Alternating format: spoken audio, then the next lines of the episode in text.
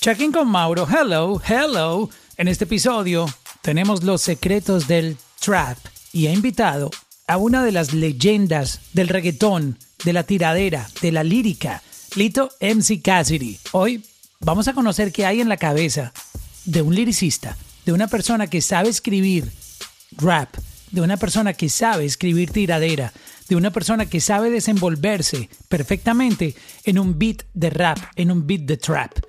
Así que pónganse cómodos, como siempre, porque esto comienza ahora mismo. Check-in, check-in, check-in con Mauro. Check-in, check-in, check-in con Mauro. Check-in, check-in, check-in con Mauro. Check-in, check-in, check-in con Mauro. Mauro, primero que todo te doy las gracias por la oportunidad de estar aquí en tu programa. Es la primera vez que uso esta aplicación, se le pido a todos disculpas si ve que estoy un poquito eh, novato en esto. Mira, una de las cosas que eh, uno aprende con el tiempo cuando uno está escribiendo música es que yo creo que el arte de escribir una canción es el arte de saber emprender una buena conversación. Si tú sabes hablar y si sabes comunicarte, se te hace más fácil rimar y tratar de capturar a una persona en tres minutos. Es como llevar una gran conversación en tres minutos o tres minutos treinta segundos, lo que dure la canción. Y es algo que a medida que pasa el tiempo, tú vas adquiriendo experiencia y conocimiento y eso lo vas aplicando a tus letras, a tu contenido. Y si tú logras capturar la atención de alguien en los primeros segundos, quizás mantenerlo a, mi- a mitad de la canción y buscar una manera de cómo crear un desenlace al final de la canción, pues eso es una, más que una canción, es una gran conversación. Tú vienes de escribir rap y tiraderas donde tienes que pensar muy bien lo que vas a escribir porque no puedes quedar como, como un débil, como una persona que no sabe responder. Y, las guerras liricales son, han sido súper importantes en, en el urbano latino. Las guerras liricales han disparado carreras, las guerras liricales han, han puesto el género caliente en la calle, que todo el mundo está hablando, este, no desde la parte del chisme y el bochinche, sino de, de wow, ¿quién tiró mejor? ¿Quién tiene las mejores barras? ¿Quién compone mejor? Que esto, esto no es malo. Mucha gente considera que la tiradera es mala. Es mala cuando esto trasciende a lo personal y ya hay problemas, peleas, tiroteos, etcétera. Pero cuando Claro. es, cuando es una batalla, así como la batalla de los gallos, en freestyle, que es quién improvisa mejor o quién tiene la mejor, el mejor palabreo, esto, esto ya se torna como un campeonato de, de la FIFA. No, totalmente, Mauro. Eh, mejor no lo pudiste decir. Pero hay una realidad cuando tú haces tiraera, es que en verdad siempre es personal. No hay manera de, de, de tú hacer una rima y que esa rima no, no, no cause un insulto o que los amigos de- del contrincante no se lo vacilen, nada más para que él se inspire y trate de crear un ambiente de competencia un poco más, más grande. Eso, eh, la tiradera lo que hace es inspirar al artista a mejorar, ¿tú me entiendes? Porque cuando te toca a ti responder, tú quieres dar lo mejor de ti, pero a la misma vez quieres hacerlo en cuestión de la producción musical, el contenido de tus letras y cómo le muestras al público que puedes derribar a tu oponente, líricamente hablando. So, es entretenido, pero uno nunca quiere estar en el lado de perder. So, es- es riesgoso, pero si te fijas, a través de los años, la tiraera, cuando era Playero y Dinois, cuando era Tempo, Lito y Polaco, cuando era Arcángel, eh, eh, eh, Ñengo Flow, siempre ha habido una- unos momentos de tiraera en el género que lo que hacen es que inspiran y crean una atención del público. So, es como que darle un nuevo boost al género. Para una persona que quiera ingresar en el mundo del trap, porque o el rap, o, o entrar en, en- en componer este tipo de letras, hoy en día se dicen unas cosas que, wow, le toca a uno taparse los oídos, o, o si tienes un menor de edad, eh, tienes que taparle los oídos, porque obviamente, tú sabes, eh, son, son letras muy diferentes a la época en, en que, en que se, Claro. se hacía la tiradera. Ahora es muy sexual, es muy... Este, ¿Qué tú piensas? de- de- Explícito. de- exacto. de- ¿Tanto explícito es tan bueno? Mira, eh, la libertad de expresión es un derecho que tenemos que ejecutar y tenemos que proteger todos los artistas. Los cómicos lo hacen muy bien en su comedia. Eh, yo creo que el rap no, no debe tener límite como el vocabulario de cualquier persona o, o la manera de pensar de cualquier artista. No debe tener límite. Si tú le restringes la posibilidad de decir algo, quizás a veces es ofensivo. Uno tiene que tener cierta cautela y, y en los tiempos que estamos viviendo un poco más. Eh, pero ese es el arte de tú buscar un contenido o, creativamente crear una rima es parte de eso. Tú sabes, lo que nosotros, lo que muchos entienden como explícito es un lenguaje normal en, el barrio o, o, en, el, en el lugar, en el área donde vive el artista. Eso puede ser un lenguaje normal y cuando lo pone en música, la gente lo identifica y se siente a gusto con la música. So, el que no hable malo, el que hipócritamente no quiere hablar mal en una canción, pero habla mal en su casa, pues entonces lleva una doble moral. Sí, eh, y, es algo que la música siempre ha tenido esa, mm, digamos que ese castigo. Eh, tú ves en películas violaciones, tiroteos, ah, le abren la cabeza a una persona, suceden unas escenas súper fuertes y nadie dice nada porque pareciera que en las películas entendiéramos que eso es ficción, que eso es simplemente entretenimiento. Pero es increíble que en la música alguien dice, voy a darte por aquí, o voy a hacer esto, o te voy a matar, o... pero no, no aceptan esa ficción en la música. Qué, qué extraño eso, que, que en, en una película tú puedas hacer la escena que quieras y no tienes problema, pero cuando lo dices en una canción se te viene medio planeta encima. Mauro, yo creo que la diferencia de la película es que los actores que cantan están en vida, en, real, y lo ven en la tarima, lo ven en, sus áreas de donde viven. son más accesibles los artistas. Y por ende, pues todo lo que digan, pues, y lo, y lo hacen más constante que una película, pues lo ven como algo más real. Pero a la misma vez yo creo que los tiempos de ahora son más tolerantes que los de antes. Antes muchas cosas sucedieron que eran más agresivas porque era un género que estaba creciendo, era nuevo. So, cuando tú ibas a un party o ibas a una discoteca, ibas con todo tu vecindario. So, cuando era una tira, era el vecindario quería defenderte. Tu, tu, tu vecino, todo el mundo quería defender al artista que representaba su barrio y por ende se, eh, formaban eh, discusiones o peleas que eran incontrolables porque ya era algo de representar barrios y sectores. Hoy en día lo vemos como algo más competitivo. Hoy el género ya ha alcanzado unas plazas muy gigantes y la gente protege a sus artistas. Inclusive se hace más fácil eh, crear la paz en estos tiempos que en los tiempos de antes. imagínate, llevo yo creo que 30 años, 20 años, 25 años y ahora fue que vengo a hablar con uno de mis contrincantes eh, después de tantos años, porque era algo más personal, era más, más de orgullo, más de honor para ese tiempo. Para contar un poco sobre, sobre esa cultura que hoy en día no es tan, tan común, aunque se han visto unas tiraderas, pero no, es lo mismo de antes. Eh, por ejemplo, la de Jay Cortés con um, Bryant Myers, um, Anuel con uh, Coscuyuela, este, pero, pero yo creo que eso no, no llega ni al 10% de, de la época de las tiraderas reales donde tú estabas. Eh, ¿A quién te referías cuando, cuando dijiste que no te hablabas con esa persona hace muchos años? Cuéntanos un poco eso.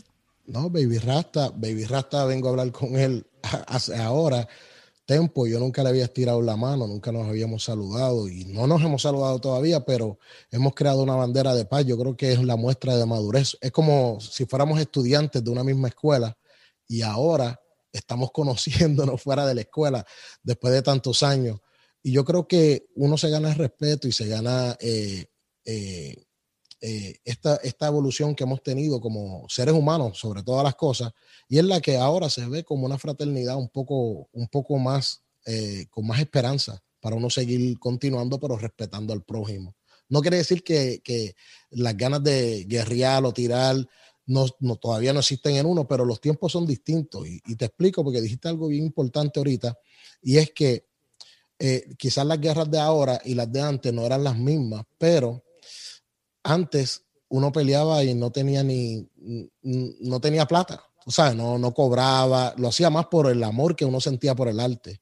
Hoy tú te topas con artistas que tienen una gran carrera y unos, gran, y unos grandes ingresos y cuando guerrean a la hora de arreglar dicen qué conviene más el negocio o el honor y por lo general el negocio siempre gana. Claro, porque estamos viviendo otras épocas muy diferentes, la época de, la monetización, de que todo es dinero, todo se hace pensando en, dinero y, el arte viene siendo como que lo, segundo, es primero el negocio. Necesito algo que venda, necesito algo que, que genere monetización, pero, pero antes eh, en ustedes no hacían música pensando en, vender, ni, ni siquiera sabían del negocio, ¿no? Antes, antes ni siquiera sabía del negocio, lo dijiste muy claro. Teníamos una idea, pero era una idea muy remota a lo que sabemos hoy pero era más por el amor porque estábamos incursionando en algo que era totalmente nuevo, no tan solo nuevo para nosotros como jóvenes, sino para nuestros padres, para nuestros vecinos, nuestros maestros. La sociedad completa era algo nuevo, el rap, era algo que lo veían como algo subterráneo, algo ilegal, algo que no debe de ser. Inclusive las disqueras y, y los otros artistas de otros géneros, tú sabes, géneros tropicales, nos veían como que estos jóvenes con esta música y, y esa forma de hablar que era bien explícita para ese tiempo. Eh, teníamos una lucha constante por, por, lograr nuestros sueños, pero a la misma vez teníamos una hambre de, de, que sabíamos hacer algo y era de nosotros, sabíamos rapear y era, eh, nos convertía en ese pequeño artista que nos sacaba de nuestra realidad, la que vivían muchas personas para ese tiempo. Y nadie se imaginaba que años después iba a ser el género más escuchado a nivel global. Hoy en día Eh, la música rap, hip hop, trap, como le quieran llamar, porque al fin y al cabo todo viene siendo como lo, mismo. E, es, Esa cultura, esa cultura um, urbana de la calle, explícita en, muchas ah, ocasiones, es la música que más se está escuchando en todo el planeta. Total. O sea, no, no hay duda. Y métanse a los listados. Siempre hay un rapero, número uno, número dos, número tres eh, dominando listados, no solamente aquí en los Estados Unidos, sino a nivel global. Y, esa música que discriminaban tanto es el mainstream del momento. Tanto así que los artistas de pop tienen que hacer trap disimulándolo con RB. O sea, hondo pistas de trap donde un rapero entra a matar, pero Ariana Grande entonces canta con su voz melodiosa y bonita, pero está cantando sobre trap porque está usando ese, esa, esa carretera del trap, del rap, del hip hop para llegar a esa audiencia, que es, es, es digamos, parte de lo que yo quería que la gente entendiera eh, este mundo porque es el mainstream, sino que cada quien lo expone eh, en su a su estilo. Tú lo haces de, desde tu punto de vista como rapero, pero hay artistas que no saben rapear, pero entonces lo hacen cantando. Claro. Que no sería, ya, eso ya no es rap ni, ni, ni trap, sino que es RB o como le quieran decir, porque cada quien lo, le pone su nombre. Este, y es, y es eh, entendible, cada, cada quien es libre, pero, pero, pero esa es la carretera. Las pistas de trap, de rap, de hip hop están dominando el mercado. Total. Mauro, eh, tocaste un punto bien importante y, creo que es bien importante para la audiencia que te está escuchando eh, o que nos está escuchando, entender que el rap es inclusivo, es el único género, es un fenómeno.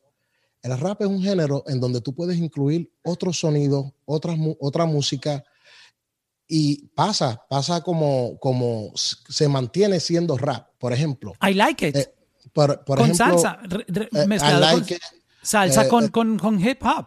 Tú has escuchado Thriller, tú has escuchado eh, Mary J. Black, baby, inclusive tú has escuchado dancehall con rap, tú has escuchado de todo porque el rap es inclusivo. Ahora, no pasa lo mismo cuando tú tratas de hacerlo con la salsa al revés. Imagínate a Gilbertito Santa Rosa tratando de, de, incluir rap y él tratando de sonar como rap para poder apelar a un, a un público salsero. pero él sí pudo entrar en el mundo rap con lo, lo grande que es perdonar con Vico sí. Sí, porque el rap es inclusivo.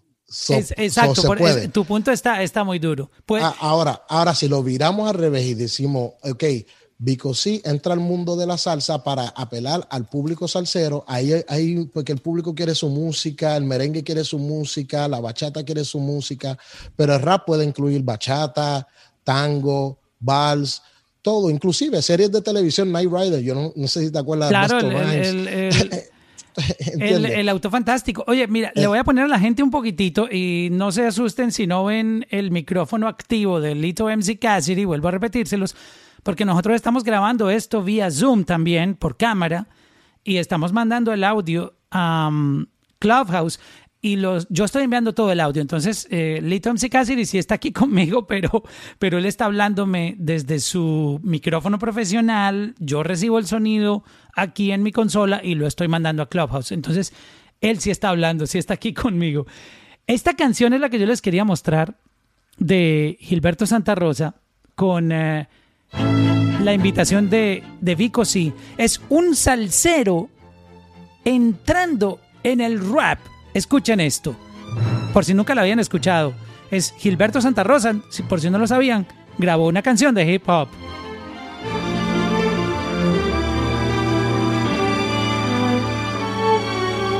Sé que te hice mil heridas, Esta es Vico sí. las imposibles de sanar.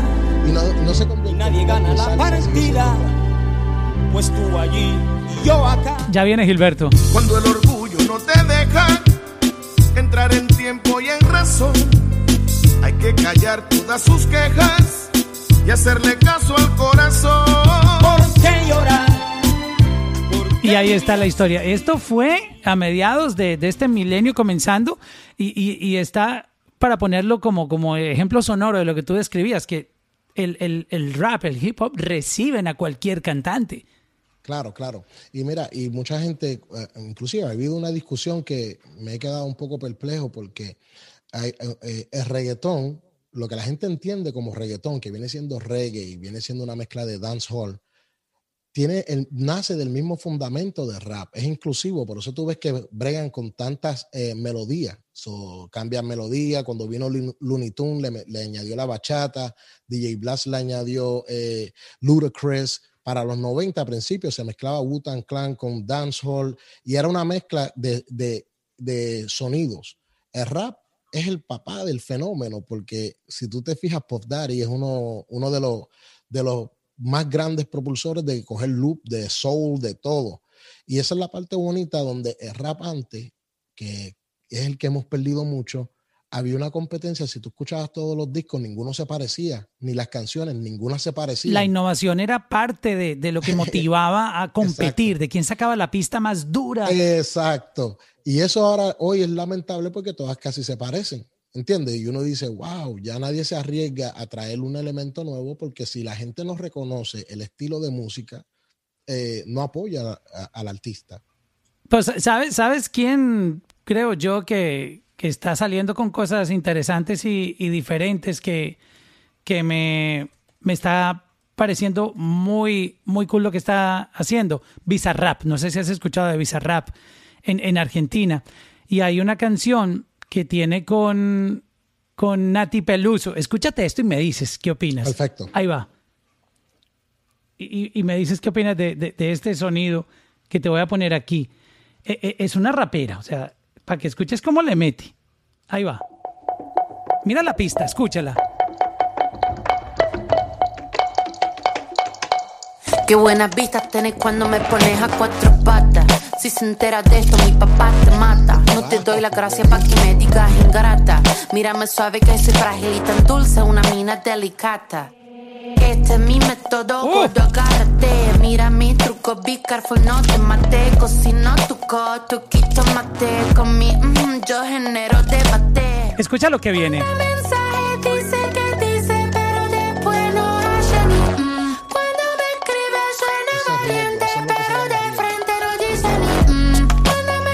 esta canción yo la podría escuchar todo el día en repeat. Pero escúchate cómo se va a poner aquí. El cambio que va a tener. Aquí viene, aquí viene. Una perra sorprendente, curvilínea y Oh, elocuente, oh, oh. magníficamente colosal, extra. Tremendo, tremendo. Ah, ¿qué, qué opinas de esta mujer, por Dios? no tan solo eso, esa es la diferencia. Se escucha tan brutal, se escucha tan nuevo y fresco. Se escucha diferente, fuera de la caja, algo totalmente distinto. Wow, y, pe- y- pero Buenísimo. esta mujer, tú ves, en el y, y con el rap, esta mujer está cautivando una audiencia y se puso en otra esquina muy diferente. Ya no suena a Carol G, no suena a Nati Natasha, no suena a um, Becky G, no suena a nadie, suena a ella. Y la pista, la pista, este tipo que, que está haciendo No, estos más, beats. más allá, de- más allá de la pista, como ella baila encima de la pista, que es el arte de, de, de, de rapear también, tú sabes. Cómo ella va con el beat, ¿tú me entiendes? Muy duro, muy duro. ¿La habías escuchado antes? Ya, ya había escuchado el nombre, pero no había escuchado la canción. Para que veas, viste que hay, hay tanta música que uno no. No, definitivamente No, no hay tiempo de oír toda la música. Voy a tener que bajar ese, ese, ese single. buenísimo, Wow. buenísimo. Eso es, lo que, eso es lo que se ha, se ha perdido. Pero mira mucho. que el rap está ahí. Lo que, y ¿sabes dónde lo están haciendo? Es increíble, increíble que en Argentina estén aprovechando más esto que de este mismo lado. Porque en, Argen- están- en Argentina están haciendo lo que no se está haciendo aquí, que es innovando.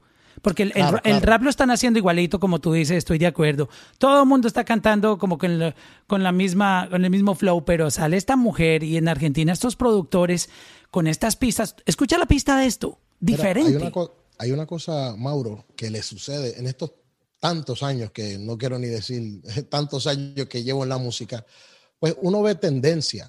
Existen tendencias y existen personas que están adelantadas del tiempo, que tienen grandes ideas. Y muy bien tú sabes, y he escuchado varios de, tu- tus episodios, muy buenísimos, y a, a la misma vez son muy educativos, pero muy bien tú sabes que detrás de cada buen artista hay un buen plan de promoción, hay un buen plan de inversión, hay un plan...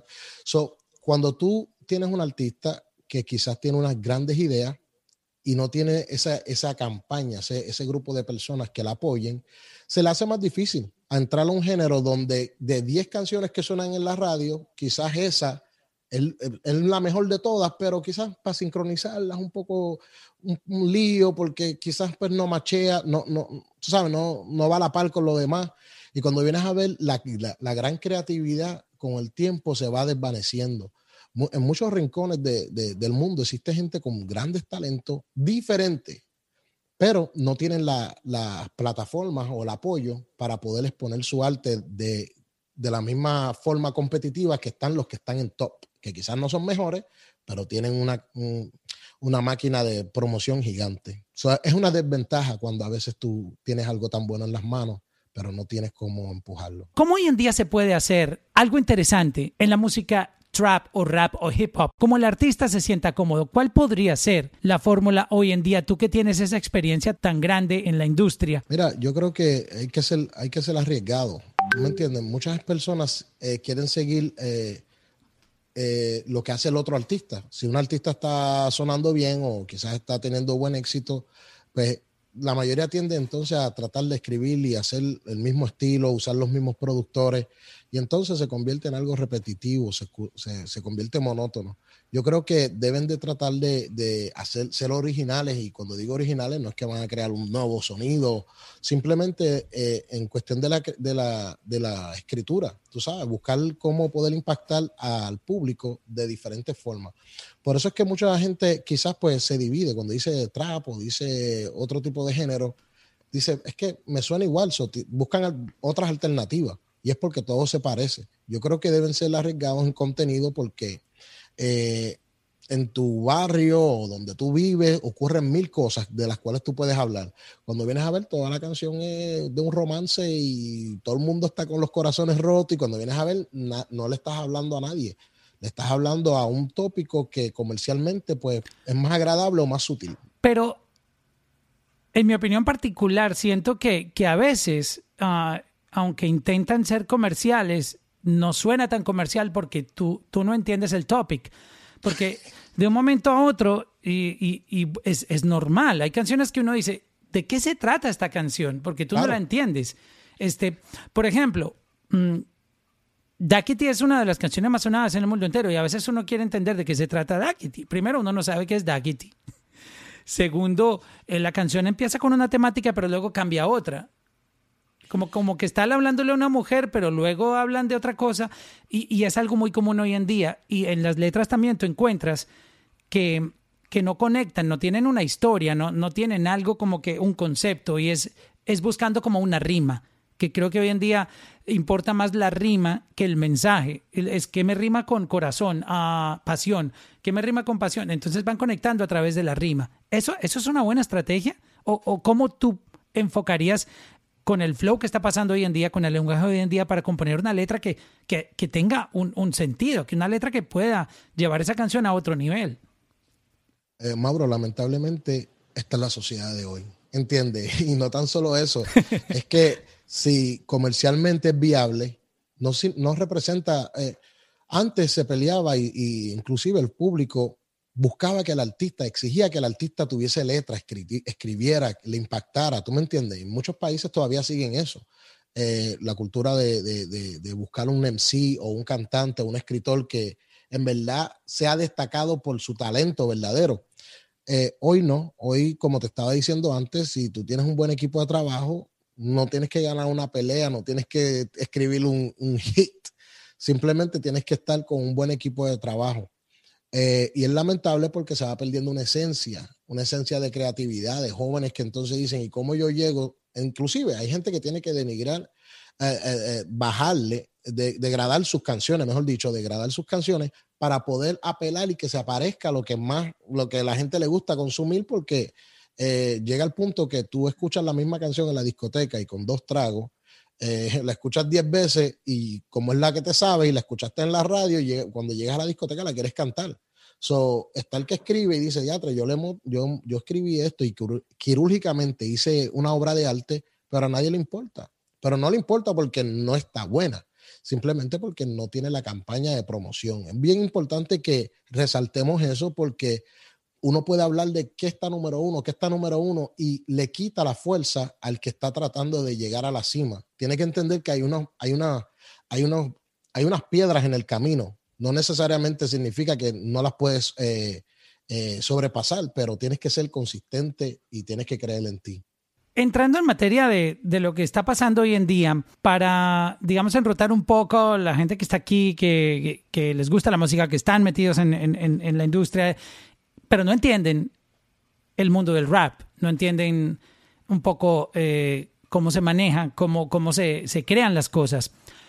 Componer rap va basado en, en, en, el beat o tú puedes escribir una canción absolutamente sin escuchar un beat, sin tener idea, una idea melódica de cómo va a sonar, simplemente escribe la historia. ¿Se puede crear de esa manera o cuál es la, digamos, la mejor manera de uno poder generar un concepto eh, y expresarse a través del rap. Eh, Mauro, existe, al principio yo escribía sin escuchar eh, el beat. O sea, como una, como una poesía. Como una poesía, pero entonces se, se volvía cuadrada, no, no tenía como que expresión, se volvía rima. Entonces Era como hablar encima canción. de un beat, como contar una historia. Más allá de eso, era más aburrido todavía. Por ejemplo, esto es una historia de un amigo mío que decía si eso no es nada, uno estar en el vicio. Eso fue en el 1987 pero era la misma rima. Con el tiempo tú vas entendiendo que el beatmaker que te hace la pista o la instrumental que tú escuchas es parte esencial de la canción. So, con el tiempo tú aprendes a que la pista es el instrumento emocional que te ayuda a crear la letra. So, cuando tú escuchas la pista, quizás tiene un violín y ese violín te causa un sentimiento, pues lo mismo tú lo expresas en la canción con el mismo sentimiento.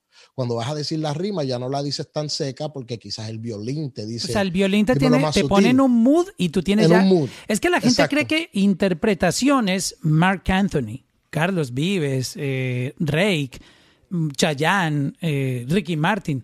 Un rapero también puede interpretar. De hecho, hay raperos que, que, que te hacen parar los pelos por la manera como dicen las cosas. Eminem es uno de ellos. Claro. No, y ese es el arte, el arte de la conversación. Si, si cuando tú sientes esa sensación es porque en verdad te tocó la fibra y eso lo hace intencionalmente. Eso no es que, que el artista lo va haciendo intencionalmente y sabe cuándo crear ese crescendo para cuando tú vayas por esa parte decir, esta fue la parte de impacto. Yo lo practico mucho en mis canciones como 48 horas, Mundo Frío, eh, eh, eh, profecías, y trato de llevar un, un, un, crescendo en la canción para que cuando la gente lo escuche diga, wow, no me esperaba que esto iba a suceder. y con el tiempo, pues tú vas aprendiendo a cómo moldearte a la pista. Hoy en día, escribir sin pista es como hablar al vacío. So, yo necesito la instrumental para poder bailar con las letras. Tú tienes una canción con Farruko y el mayor clásico que se llama La 23 que suena más o menos así. Se las quiero mostrar un poquitito aquí en, en este room. Háganos el saludo y respete los Tigers con rango. Saliendo del club me dieron entre tres. Otro me agarró y puso un rifle en mi perfil. Me quitaron prenda el dinero de una vez. Cuidado si los pillos le voy a dar candela. Yo me equipé con una 23. Me metí pa' tu bloque para dar candela. Yo me equipé que se meta,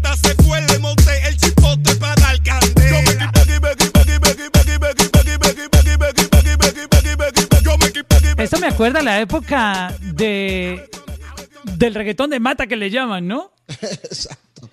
Pues mira, yo lo que quise hacer con esa canción fue unir tres generaciones. Y cuando digo tres generaciones, son tres épocas. La época mía de los 90, la época de Farruko de los 2005 y el mayor clásico con el dembow dominicano.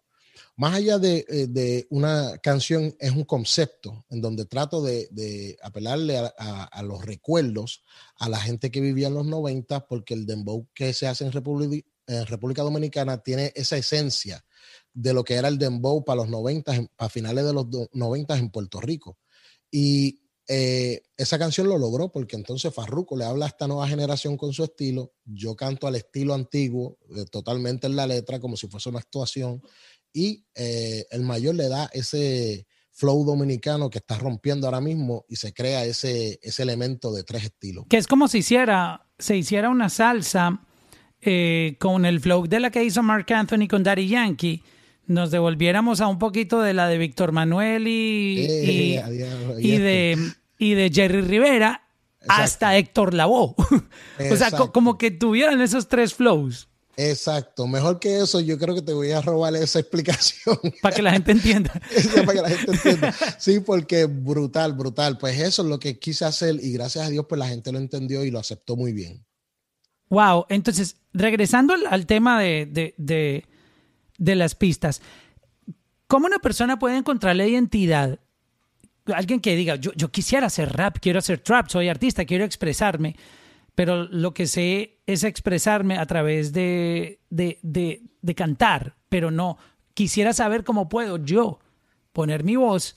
Este, ¿Cuál es el mejor ejercicio para uno empezar?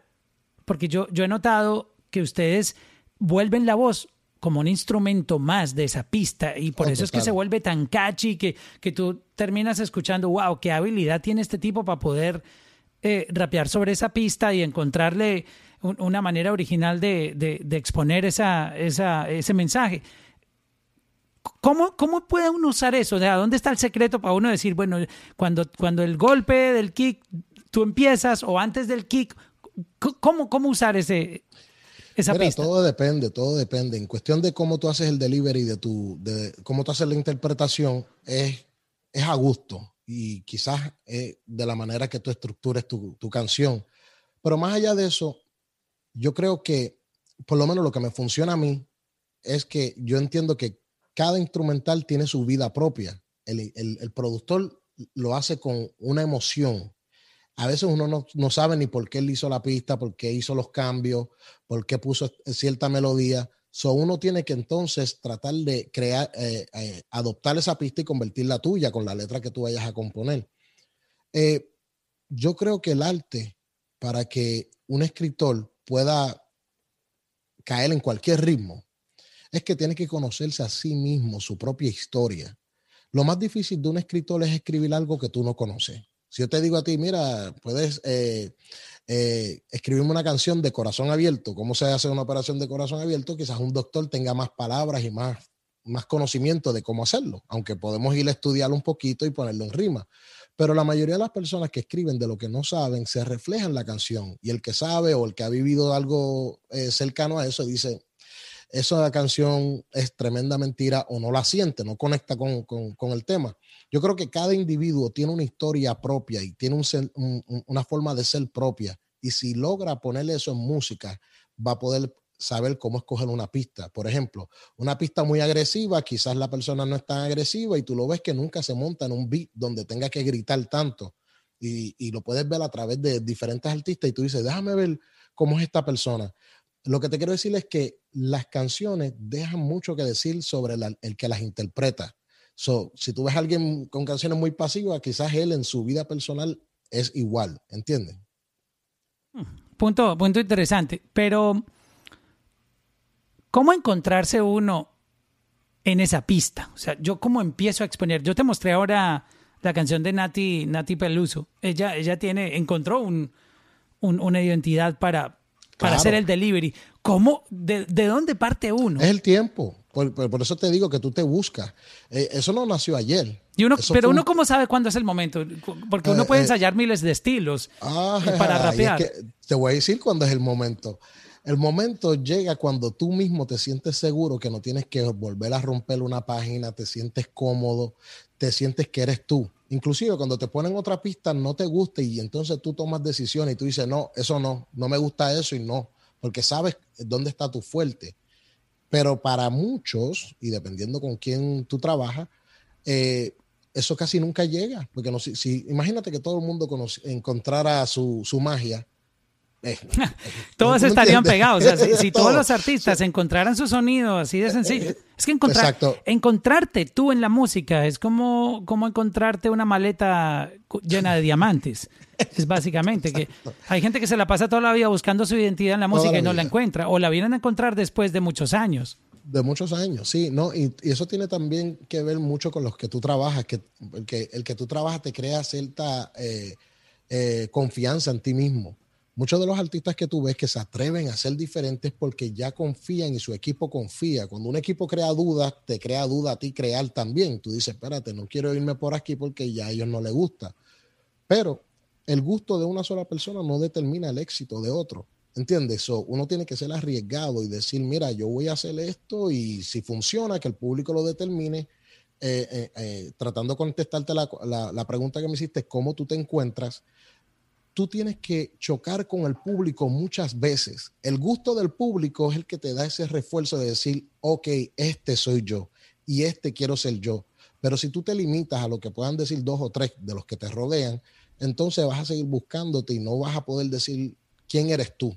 Es bien importante ser tú mismo a la hora de tú escoger una pista, porque si no te gusta, no te gusta. Yo no sé si tú has escuchado colaboraciones en donde tú ves que el arti- uno de los artistas como que mm, no sonó muy bien en la colaboración. Se, se- Y se es porque- siente que está incómodo con el beat. incómodo. Y es porque Y hay otros no que tú di- y hay otros que tú dices, wow. O sea, Exacto. que uno quisiera que apagaran el beat solo para oír el delivery que está dando, porque está, tiene tanto flow que parece con Es- beat esa voz. Exacto. Ahí mismo, ese mismo ejemplo que acabas de dar es cuando se encuentra. La diferencia de uno que no se ha encontrado con ese estilo de beat. Quizás en otro suena bien, pero es que cada beat, eh, y uno dice, no, tú puedes brincar en cualquier beat, yo puedo cantar en cualquier beat, pero no significa que todas las instrumentales me gusten. Es- eso es un tema. te- la experiencia te hace engañar un poco al público porque tú sabes rimar y sabes montarte, pero no significa que me guste. Lo, lo de los beats es, es muy interesante. Muchas veces uno piensa que todos los beats pueden servir. Es que, digamos que en, en- en el rap, hip hop, trap, todos suenan casi parecido, todos los beats. Pero resulta que, que no son iguales para ustedes, para poder dar el delivery, porque a lo mejor no está acomodado a como tú te quieres expresar y va a chocar con, con el mensaje, como que tú, tú no vas a poder sentirte cómodo, no vas a sentir que, que estás ahí en la tabla navegando la ola. Eh, Sí, entonces, las- a esos beats hay que rechazarlos, ¿no? Sí, no, no tan solo eso, pero una de las cosas que yo recomiendo es que en este mundo de rap o, de lo que sea, uno tiene que ap- aprender de todo un poco. Si tú aprendes a, hacer beats, eh, llega al punto que tú sabes comunicarte mejor con el productor, ¿entiendes? Y tú le dices, mira, esto es lo que me gusta. Una vez que el, el productor, o inclusive para presentaciones en vivo, una vez que el DJ o el productor te conoce, entonces todo empieza bien smooth. Me- como el ejemplo de la artista que me presentaste, me imagino que ella y, el- y su productor tienen una química increíble. y Nati, se nota Nati en la canción. Sí, sí, claro. sí, exacto, ¿no? Es, es- yo te la quería mostrar porque siento que, que mucha gente no ha podido sacarle provecho al rap porque no lo entienden, porque Claro. no, no se toman el tiempo de estudiarlo. Y debido a toda esta saturación que tenemos de, de reggaetón, de que todo el mundo quiere hacer reggaetón y el mismo, Sí. y, el re- y lo peor es que quieren hacer el reggaetón con el flow de los que están pegados. Que, Es- que eh, es- lo acabaste que de eso es el peor error que un artista puede hacer porque si ya está la Coca-Cola, tú no puedes competir con la Coca-Cola, con Coca-Cola. Tú tienes que ir a inventarte tu propia soda con otro sabor distinto para que la gente diga, wow, cuando, cuando no quiera Coca-Cola voy a probar es- esa soda nueva que está, está, sabe raro, pero me gusta. Exacto. Pero tú, y es, tú no puedes ir de- a tumbar la Coca-Cola. no puede. No, y la gente, eso es lo que yo le estaba explicando, a- a- inclusive estaba hablando con mi hijo sobre eso hace poco, y es que la gente quiere imitar a- al que está pegado, y si imitas al que está pegado, ya él tiene una, una ventaja, ya él te lleva una ventaja que es él. Mira, Pero como tú lo puedes tumbar es siendo original. esa- el caso de Nati Peluso. claro. O sea, esa mujer se abre campo solita porque ella se inventó su carretera. Dijo, ok, todas, yo no voy a grabar como Carol G, yo no voy a grabar como Anita, yo no voy a grabar como Nati Natasha, yo no voy a grabar como Becky G, yo no voy a grabar como Ivy Queen. ¿Qué falta? ¿Qué falta en esta industria? ¿Quién? ¿Dónde, dónde yo puedo hacerla? ¡Pum! Voy a hacer una rapera explícita, pero con, con estilo, Con estilo. sorprendente, como dice la canción. Y se sale de, de ese fra- y se pone en el radar de todo el mundo, solo con su música. Entonces yo, yo por eso quería esta charla, porque la gente entienda la gran oportunidad que tiene. Y es que cuando tú te descubres como artista, el rap para ti podría ser el mejor género musical donde tú pudieras navegar, porque es el género mainstream del planeta. O sea, No, no, no, no, el, el rap, es más grande que gra- cualquier cosa en este momento. El rap es el papá de todos los papás, en cuestión de la música que hacemos nosotros. De ahí nace to- casi todo. Pero lo que pasa es que eh, el rap, hay que entender una cosa. Lo que es el reggaetón, cuando hablamos de reggaetón, adoptó todos los elementos, todas las cosas que tenía el rap, la ropa, la forma de vestir, la forma de, de- de inclusive componer, eh, y lo adoptó. Lo llevaron a un nivel comercial, pues, pues brutal, pero no significa que el rap perdió fuerza. Lo que, lo que pasa es que el rap en América Latina y en diferentes partes se dividió en núcleos. So, existe el rap argentino que no es el mismo que el chileno, que no es el mismo que el colombiano, que no es el mismo que el dominicano, que no es el mismo que el español, independientemente que sea el mismo rap, eh, o sea, viene de la misma cultura. Pero se han creado culturas en cada país y cómo interpretarlo y cómo eh, ver eh, de una manera eh, distinta rap.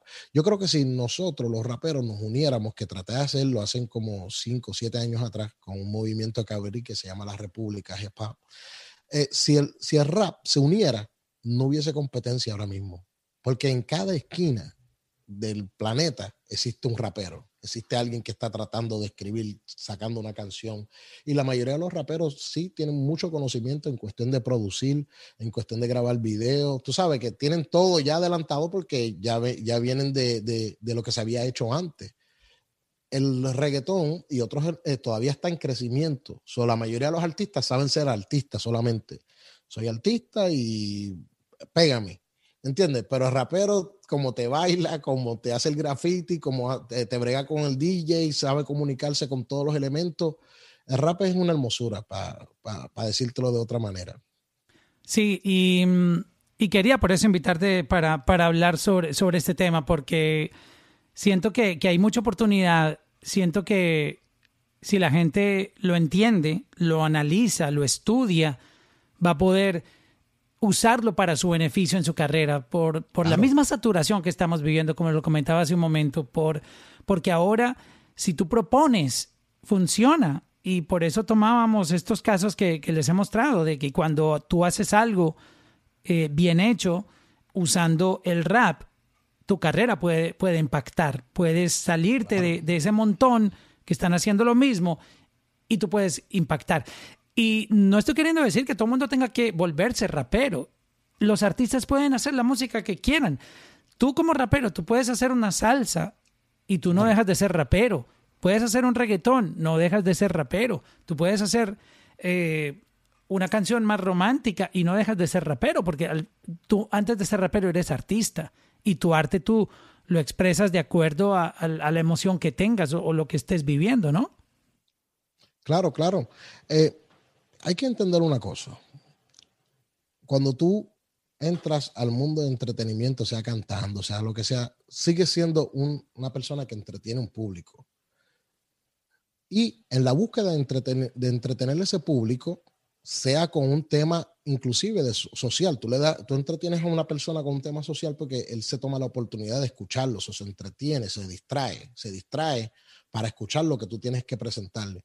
Cuando tú decides entrar a este mundo del entretenimiento, tú tienes una responsabilidad y tu responsabilidad sobre todas las cosas es de entretener.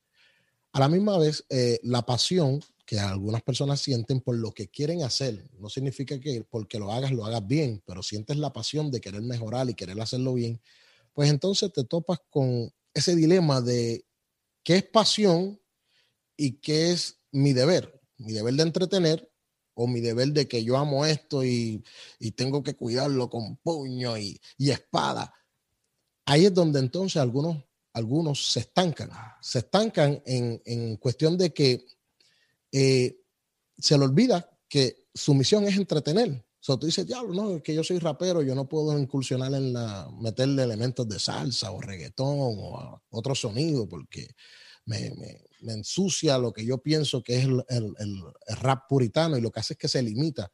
Sucedió mucho, Mauro, cuando entró el trap. Cuando entró el trap, la gente no lo entendía. Si tú eras rapero, tú podías hacer el trap mejor que cualquier persona que se identificó como trapero porque era la misma rima, pero con otros compases. O tú podías entrar y dominar porque eso es lo que, eh, eh, volviendo a, lo que, a lo que te estaba diciendo, que rap es inclusivo, son elementos cuando entró el crunk, cuando entró el bounce, para los 2000, 2000 97, 2000, pero la gente, a veces, nosotros, eh, me incluyo muchos años atrás, pensamos, no, es que yo tengo que ser fiel y, y, puro, no, tú tienes que crear y usar todos los elementos que te rodean para expresarte, para llevar tu expresión a diferentes públicos. Wow, qué, qué, qué, duro eso. Y yo creo que la evolución es parte también.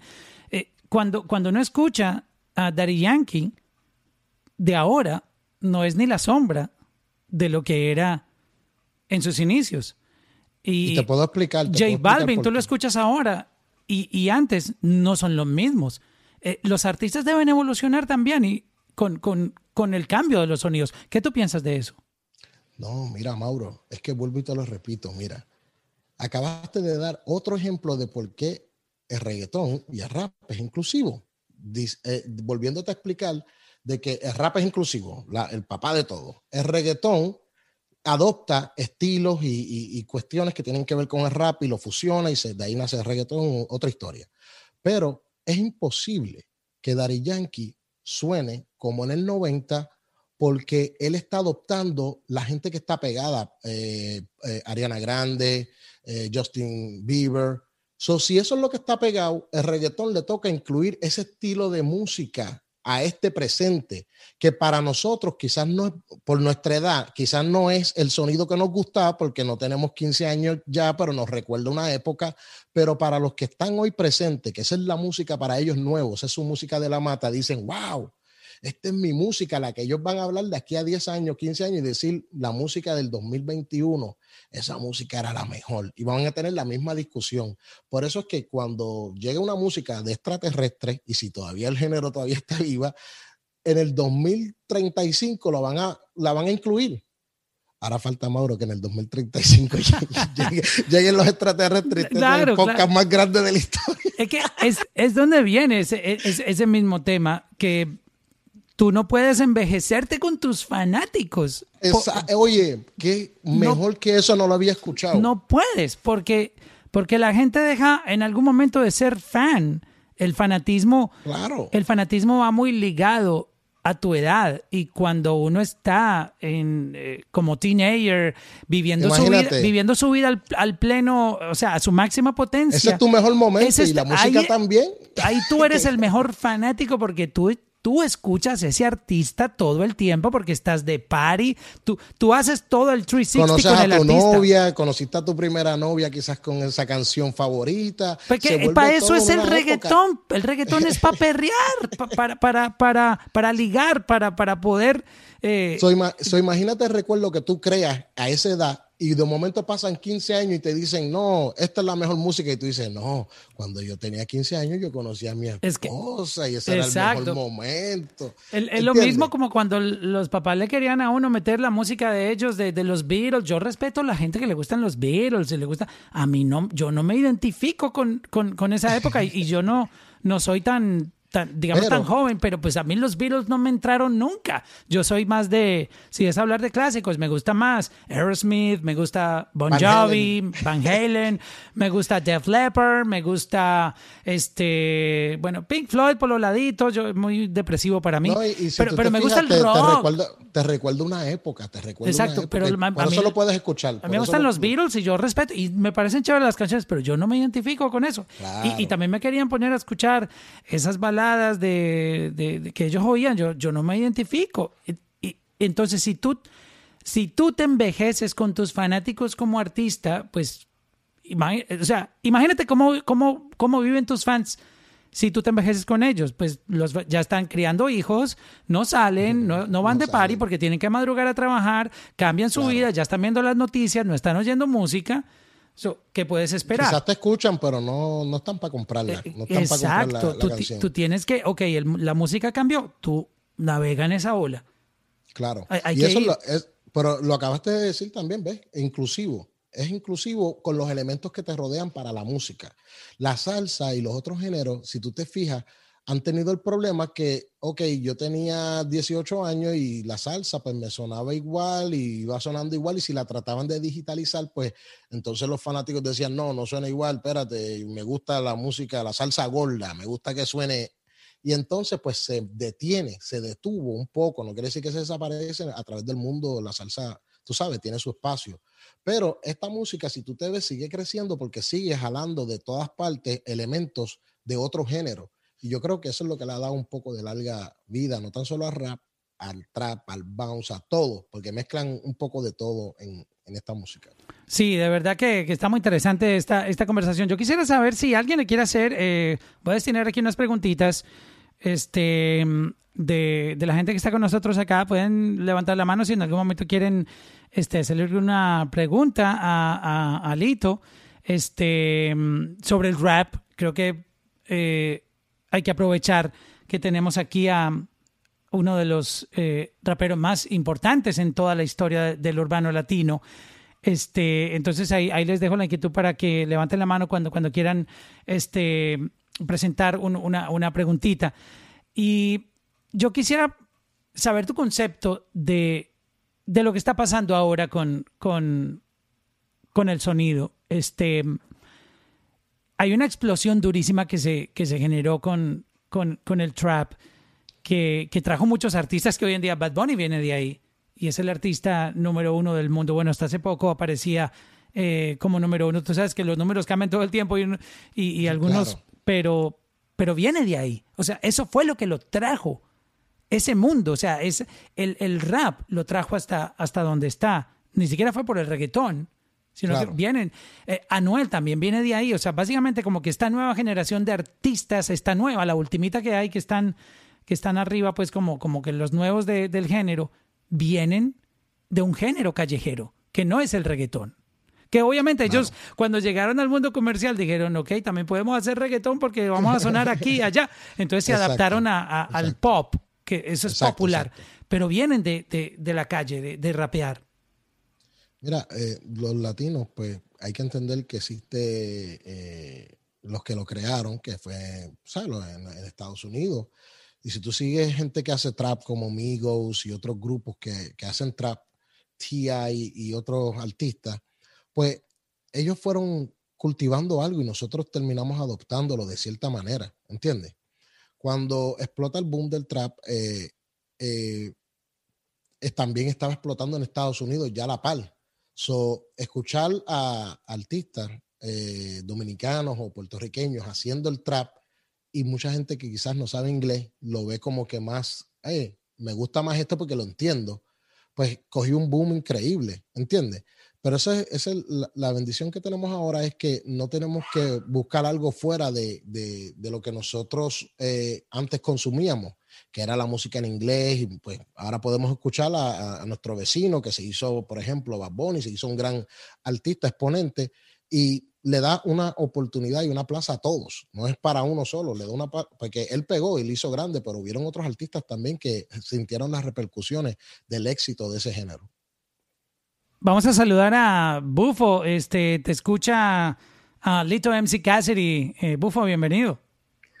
Buenas noches nuevamente familia. Muchísimas gracias again por este honor de poder estar aquí con, con ustedes. Y Lito, bendiciones hermano. La verdad que un placer y honor grandísimo poder estar platicando contigo en esta noche. Tengo una pregunta un poco filosófica. A ver, no necesariamente que me prediga, predigas el futuro, porque obviamente nadie puede hacer eso, pero hablando un poco del, del boom bap, de lo que yo llamo el underground hip hop. Es algo que a mí me encanta hacer basado en el sampleo, pero siempre ha sido eso, underground. ¿Tú crees que tal vez en algún día, en unos 20, 30, 50 años, tal vez venga algún artista que, que, que sea más grande que la vida, que, que traiga, que saque a ese, al hip hop, a todo ese boom bap del underground y lo haga mainstream a la radio? ¿O crees que siempre va a ser eso, underground. Siempre, o sea que, si yo sé que se puede vivir haciendo y vendiendo beats de eso como productor, pero me interesa filosóficamente a dónde crees que tal vez pueda ir el futuro de ese género. Bendiciones, Rey, muchísimas gracias. Sí, un placer, un placer y tremenda pregunta la que, la que me hiciste. Disculpa que subí un poco el volumen, fui yo acá. Eh, mira, el primer paso para que algo se vuelva popular y mainstream es matar lo que lo detiene, lo que, lo que hace que no se vuelva mainstream. Y es cuando le seguimos llamando underground. El boom bap dejó de ser underground hace muchos años. Eh, underground es algo que no se puede comercializar o que nunca se comercializó y antes de comercializarse pues era underground y se comercializó, por eso es que ya reggaetón ya no le llamamos underground como le llamábamos antes. Y el rap underground que se hacía en, en, en Nueva York ya no existe existen nuevas subculturas que van creando un, estilo diferente, pero ya tú dijiste el nombre, boom bap, ya se existe. Primer paso es matar eso de que es underground, no lo es. ¿Entiendes? Entonces, ¿cómo, cómo, cómo le vamos a apelar a la gente que quizás quiera invertir o quizás quiera eh, poner, eh, eh, abrir plazas para esto cuando le estamos llamando algo que todavía no se ha desarrollado, cuando en verdad está bien desarrollado? Yo creo que eh, la educación que le damos a, los nuevos talentos que a veces vienen al estudio, muchos de los productores buscamos la, vía fácil y decimos, ah, mira, este está cantando, no, hazte la pista como este para ver si te pegas como aquel. Y de esos hay muchos, no, no hay tanta gente apasionada, apasionada como tú. Esa es la fórmula ganadora hoy en día. Mira, haz una pista flow y canta como, wow. y canta como, como el otro. Pues tú tienes que cultivar a la gente que te rodea y darle oportunidad a gente que te rodea. Inclusive hay, hay artistas que mm, muchas veces tú dices, ¿cuántos años estoy ya rapeando? Y uno te dice, yo llevo seis meses, yo llevo tres años. Y la gente espera, no, eso es muy poco, todavía tú no estás graduado y, y lo que hace es que mata quizás una creatividad yo creo que todo tiene su plaza y, tienes que acordar una cosa, cuando carecemos de los que hacen lo que tú haces, vuelvo y te repito, caemos en, en, la parte donde son demasiados los que están haciendo lo contrario. So, ¿Cómo tú fomentas eso? Es luchando y perseverando porque cuando el público, hay algo que, que no lo puede tapar nadie y es el talento.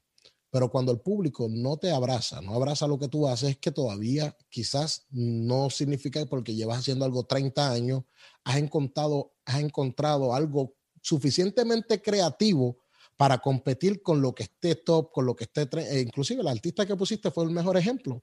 Yo lo escuché, yo no necesito saber lo que hace, sé que está bien. Nati Peluso, claro, tú, tú la escuchas y lo primero que quedas es loco, es wow. Lo, lo, mismo con el boom bap, tienes que buscar la manera de cómo dejar a la gente loco o loca con lo que tú haces. Y eso, eso es metido ahí asignación día y noche. Y no rindiéndote. ¿Qué, ¿qué es lo que no hacen los artistas? Que graban una canción y se pierden medio año y, creen que con esa canción la van a romper y, no se dan cuenta que en esta industria la gente está todos los días grabando. Todos los días. Y, no tan solo eso, Mauro, disculpa que te interrumpa.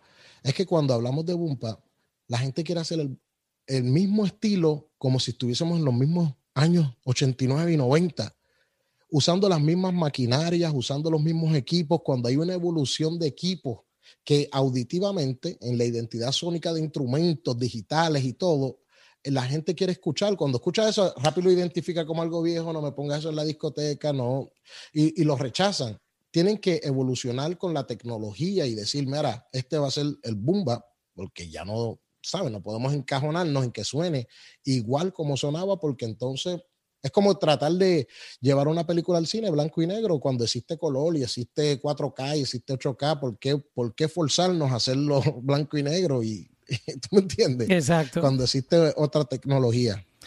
Pues mi, mi parcero, este, de verdad que te agradezco mucho por, por estar con nosotros acá en, en Los Secretos del Trap. Podríamos hacer mil capítulos contigo porque la verdad que eres una, una Biblia y, y te agradezco mucho por estar con nosotros eh, aquí en, en Clubhouse. Gracias a ti, Mauro, por tu tiempo y ya tú sabes, siempre a la orden. Check-in, check-in, check-in con Mauro. Check-in, check-in, check-in con Mauro. Check-in, check-in, check-in con Mauro. Check-in, check-in, check-in con Mauro.